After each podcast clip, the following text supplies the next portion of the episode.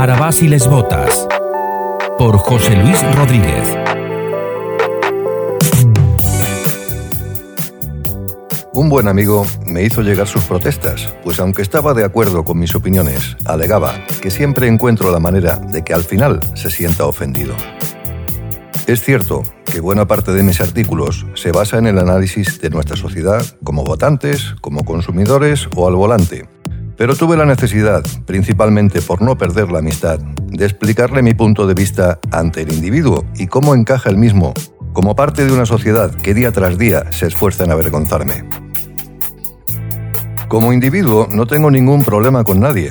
Respeto cada una de tus singularidades, tu estilo de vida, tus preferencias sexuales, tu inclinación política o tu actitud ante las dificultades que se nos presentan cada día. Pues cada uno de nosotros actúa de acuerdo a sus necesidades particulares, las que le marcan su familia, su poder adquisitivo, su empleo y otros factores. Pero como parte de la sociedad en la que no me queda más remedio que incluirme, la determinación a conservar en lo posible nuestra zona de confort nos convierte en borregos de un rebaño de esclavos fiscales sin más valor que nuestro número de cotización.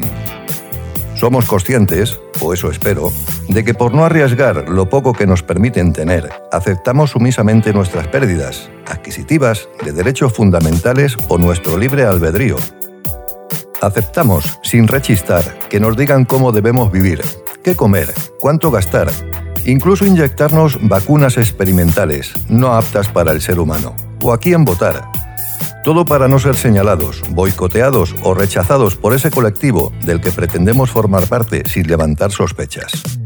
La idea de ceder algo individualmente para convertirlo en bien colectivo debilita tanto al individuo como al grupo y reduce sus posibilidades cuando debería ser al contrario. Si el grupo se aferra en defender las necesidades de cada uno de los suyos, se convierte en un esfuerzo masivo para obtener beneficios individuales. No te esfuerces. Los sindicatos, que deberían ser el patrón de lo que expongo, no se ajustan a ninguna de las situaciones descritas. Han pasado directamente a ser recaudadores feudales, a sueldo de la corona e ilusionistas de los que les pagamos las gambas, o sea, nosotros. Viene a ser lo mismo en todos los ámbitos. Creas una agrupación o un partido con las más nobles intenciones, pero en cuanto hay dinero, poder o simple autobombo en escena, todo se transforma y las señas de identidad que hicieron posible el camino son barridas por el viento. Tratamos de pasar inadvertidos por aquello de que clavo que sobresale pide martillo. Y así permanecemos todos iguales, igual de machacados me refiero en lugar de sublevarnos al unísono ante tanta fatiga que nos está haciendo pasar este gobierno de rufianes. Sé que compartes mi opinión, mi querido amigo, pero de forma individual, porque colectivamente, como todos, tratas de camuflarte para evitar ser señalado como disidente por el dedo acusador. No sea que tu menguante zona de confort termine por desaparecer. Algo que por otra parte parece inevitable y por lo que yo sí estoy dispuesto a levantar la voz aún a riesgo de ser marcado con una estrella.